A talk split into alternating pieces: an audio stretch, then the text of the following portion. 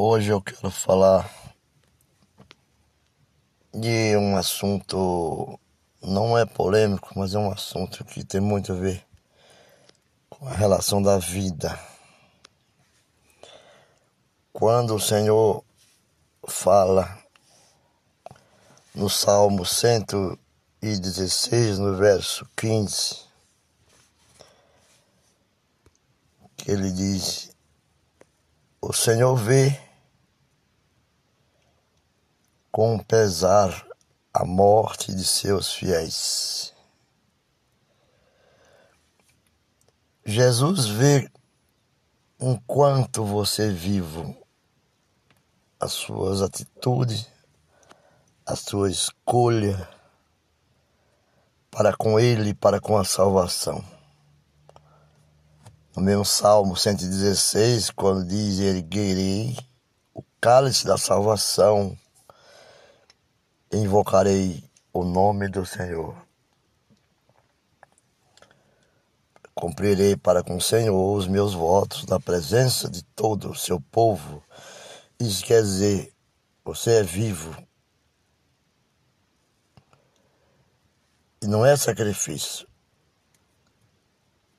O sacrifício para Deus é de gratidão. No mesmo salmo ele diz também, né, oferecerei a ti um sacrifício de gratidão e invocarei o nome do Senhor. Porque nós temos grandes hábitos sobre os funerais de pessoas queridas Quando no livro de Mateus ele diz: Bem-aventurados que choram, pois serão consolados. Serão consolados. Isso quer dizer, o Senhor continua na presença daqueles que o buscam enquanto nós somos vivos, estamos com Cristo. E em Cristo, Jesus tem o prazer na vida e não na morte. Apóstolo Paulo escreve em 2 Coríntios, capítulo 1, no verso 3, e bendito seja, ó Deus e Pai de nosso Senhor Jesus Cristo, Pai das misericórdias e Deus de toda consolação. E bem-aventurado os que choram, pois serão consolados. Choramos aos mortos faz parte. O Senhor Deus amam. Mesmo no Salmo 15, no, o verso 15 do Salmo 116 diz, diz que aqueles que andam retamente entrarão na paz e chorarão descanso da morte. No livro de Isaías, do Antigo Testamento, a nova versão internacional, ele relata, ele relata e diz: aqueles que andam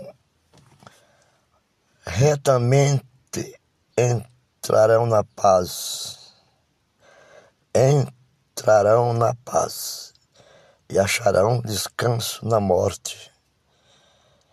Tem certeza, aqueles que andam retamente entrarão na paz e acharão descanso na morte. Isaías 57, verso 2. Então, nós vemos a tradição, a tradição dos funerais depende de país, depende de região Mas funeral é despedir-se. É também um ato de respeito. É no caso do funeral de respeito à memória daquele que se foi. Nós precisamos entender que os momentos de luto farão parte de nossas vidas. E precisamos encará-los com sabedoria. Com sabedoria, não com inteligência. Não podemos nos desesperar diante dessas situações. Achar que tudo está acabado ou que não temos sentido na vida por, por causa da perca, da perda de alguém importante para nós. Não devemos desesperar.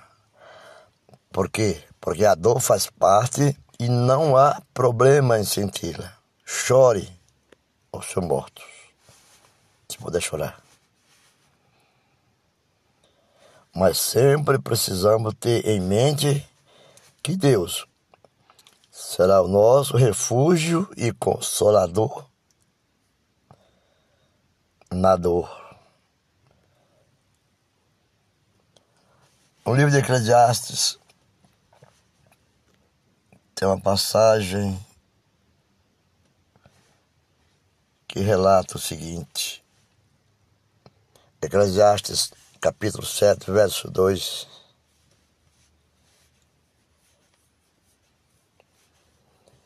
Onde diz: É melhor ir a uma casa onde há luto do que a uma casa em festa, em festa. Pois a morte é o destino de todos os vivos devem levar isto a sério. Meus irmãos, devamos, devamos levar isto a sério, que é a morte, e andar retamente no caminho do Senhor. O funeral surgiu O funeral surgiu no, na Europa no significado que a vida que temos é passageira. E todos nós enfrentaremos a morte um dia. Por isso temos que entender e temos que estar preparados para situações em que entes queridos, amigos, próximos, despedaçam-se de nós fragmentam de nós. E ele dispersa se de nós mesmos, a nossa despedida. Porque o funeral, na verdade, é uma cerimônia para despedida de pessoas que faleceram ou a pessoa que faleceu. Comumente religiosa em nossa cultura é um ato tradicional que já faz parte do momento do luto. O funeral procede o momento do sepultamento, que é o enterro do falecido. E as cerimônias podem variar bastante conforme a cultura de cada país ou haverá problemas nisso quando observarmos do ponto de vista bíblico.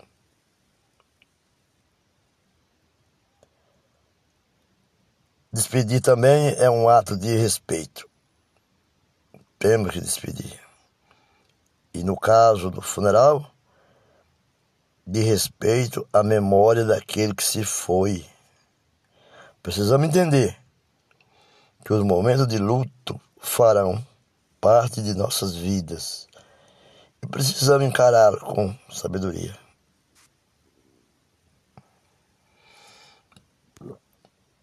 E essa sabedoria tem que vir de Deus. O tempo de duração do funeral depende da região, país, localidade. Pode ser de algumas horas nos momentos que estão acontecendo grandes epidemias no mundo. Pode ser de algumas horas para não ter aglomerações ou constrangimento de pessoas com um distanciamento muito rígido.